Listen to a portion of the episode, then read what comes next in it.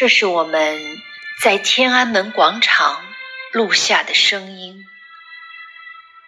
每天清晨，伴随着第一缕阳光，一抹鲜红从这里冉冉升起，在人们的注视下，飘扬在这个古老国家的上空，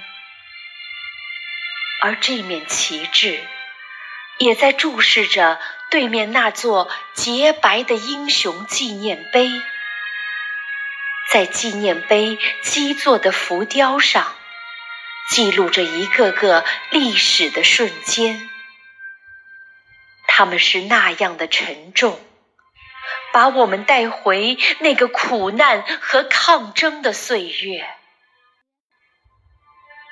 那是一九三七年七月的一个清晨，和平日没有什么不同。